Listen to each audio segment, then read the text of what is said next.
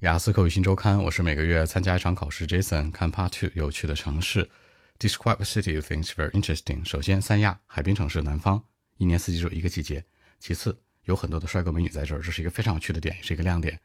结尾，我觉得特别适合情侣去，比如将来带着我喜欢的人一起去，非常浪漫。OK，一起来看一下。Actually, the city that I find quite interesting, I can say, is Sanya. It's right in the southern part of my country. It doesn't get close to my city very far.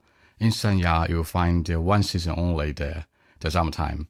It's a bit hot sometimes. I mean, the city is like uh, full of rainy days, especially in summertime. But I love it. As far as I know, uh, it's famous for its nice climate and seaside. Lots of people like to go there each year. Not each year, but like each month.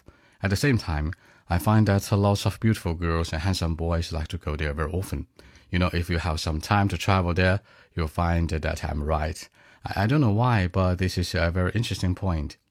For me, I've been to the city before with my family, you know, my parents and grandparents. I've been there three to four times maybe. In my mind, it's a cool place for us to enjoy the holidays and the vacations. The activity in the seaside, swimming, or just, you know, go fishing. We can do lots of things there. Next time for me, I'll go there with my girlfriend because I think it's a romantic city. It's quite perfect for young adult. So that's it. 那也就是说呢，这个地方很浪漫，我觉得将来呀，哎，想带着心爱的人去。OK，南方城市，It's right in southern part of my country，离我家很远啦。It doesn't it doesn't get close to my city。